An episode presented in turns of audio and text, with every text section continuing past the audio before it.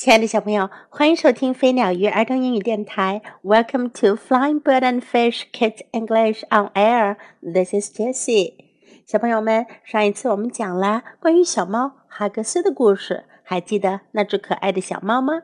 今天我们也要讲关于哈格斯的另外一个故事，The Missing Cat。猫不见了。Come on, Hugs, Meg said. 梅格说：“来呀，哈格斯。” It's time for your dinner. 你该吃晚饭了。She gave Hugs some cat food. 她给了哈格斯一些猫粮。Hugs sniffed at the food. 哈格斯闻了闻那猫粮。Then he turned his head away. 就把头转开走开了。You don't want that food, do you, Hugs? Meg said. 那个说。 哈克斯，你不想吃那个食物吗？是吗？Do you want chicken today？你今天是想要吃鸡肉味的吗？Mac have Hugs a new can of cat food。梅格又给哈格斯一罐新的猫粮，But he still did not eat。可他还是不吃。Hugs won't eat。Mac said to Gram。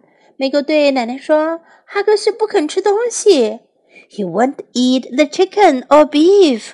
他不吃鸡肉味的，也不肯吃牛肉味的。He doesn't want the turkey or the turkey with cheese. 他不想要火鸡或者芝士火鸡味的。He won't even eat the tuna. 他甚至连吞拿鱼味的都不吃。I can see that," said Gram.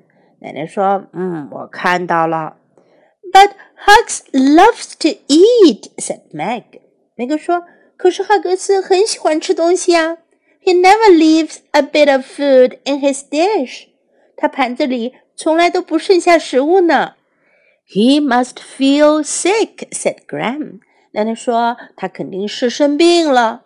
Oh no, poor Hugs," said Meg.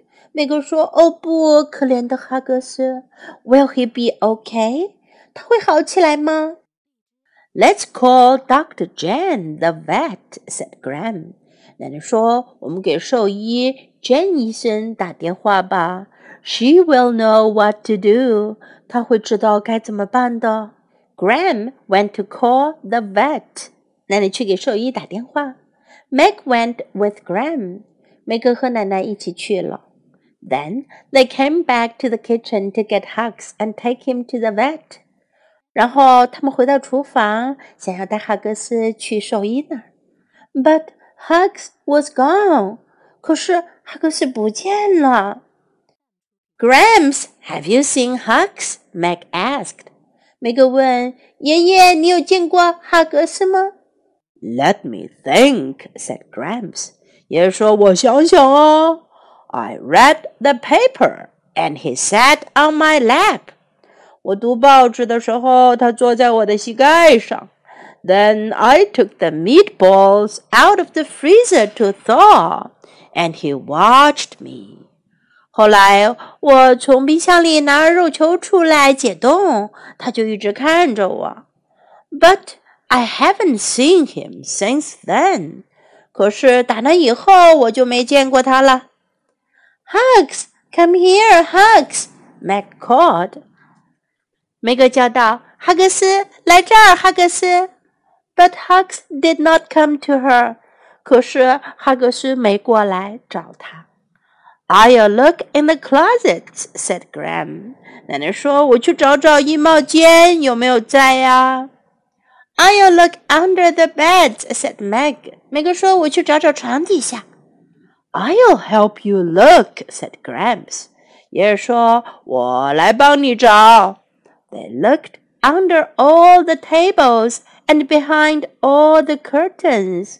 他们在所有的桌子下面找了，又在所有的窗帘后面找了。They even looked in the basement。他们甚至跑到地下室里去找了。But they didn't find Hugs。可是他们没找到哈格斯。Where is that cat? said Meg。梅格说：“那猫去哪儿了？” I just don't know," said Gram。奶奶说：“我真不知道呀。” Maybe he knows you called Doctor Jan," said Gramps。爷说：“也许他知道你们给 Jan He doesn't like to go to the vet。他不喜欢去兽医那儿。He may hide from us for hours。他可能会躲起来躲几个小时呢。” Gramps went to put the meatballs in the oven.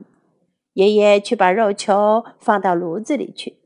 Mac wanted to look around the house one more time. 梅格想要在房子里再找一遍。Soon Mac called, "Gram, Gramps, I found him. I found Hugs." 很快，梅格叫了起来：“爷爷，奶奶，我找到他了，我找到哈格斯了。” Then Gramps called out, "I found something too." 然后爷爷也叫了起来，我也发现了。Where was Hugs? Gram asked. 奶奶问：“哈格斯在哪儿呢？” He was in the bathroom, asleep in the tub. Meg said.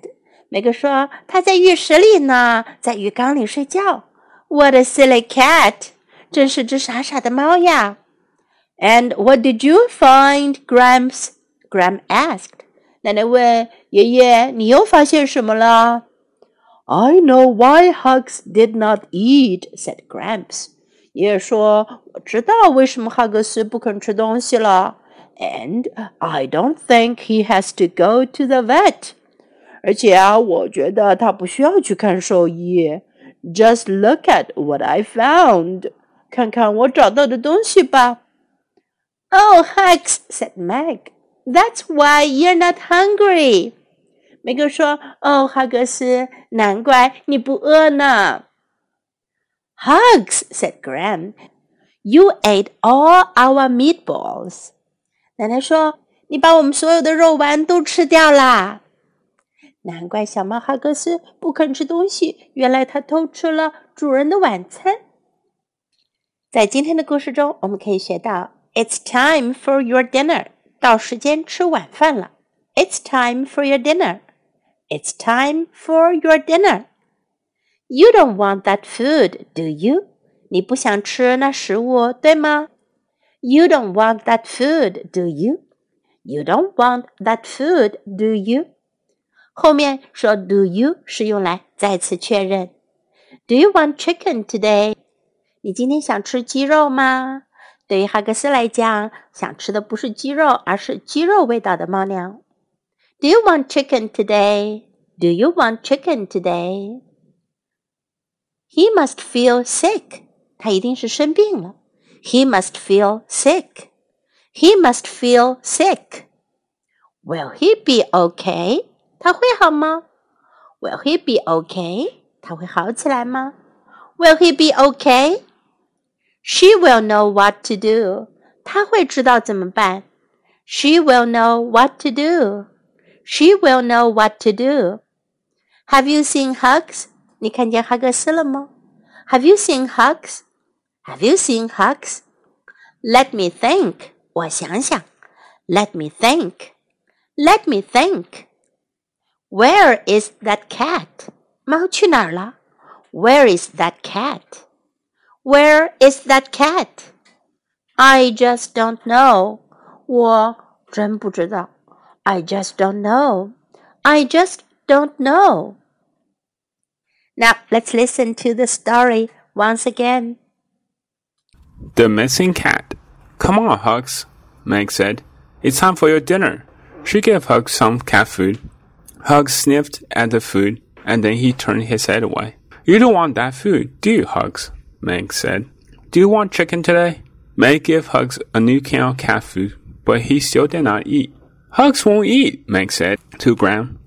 He won't eat the chicken or beef he doesn't want the turkey or the turkey with cheese.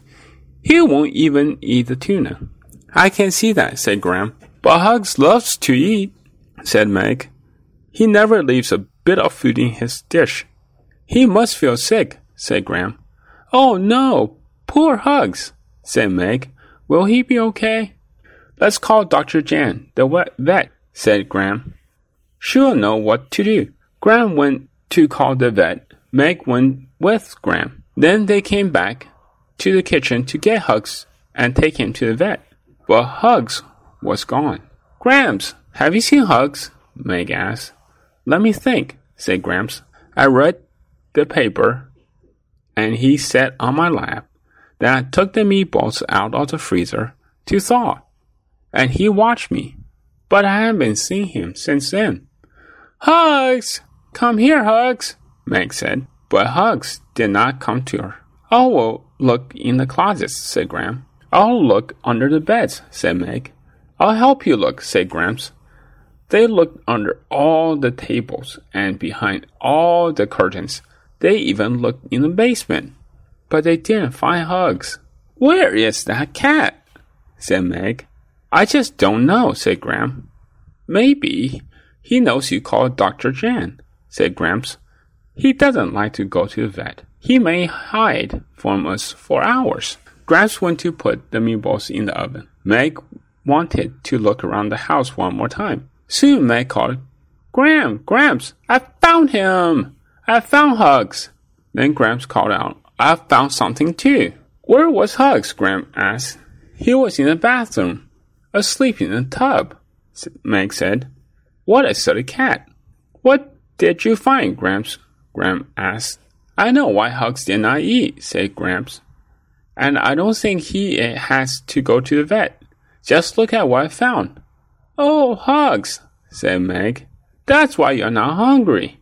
Hugs, said Gram. You ate all our meatballs. Hope you enjoyed the story. Thanks for listening.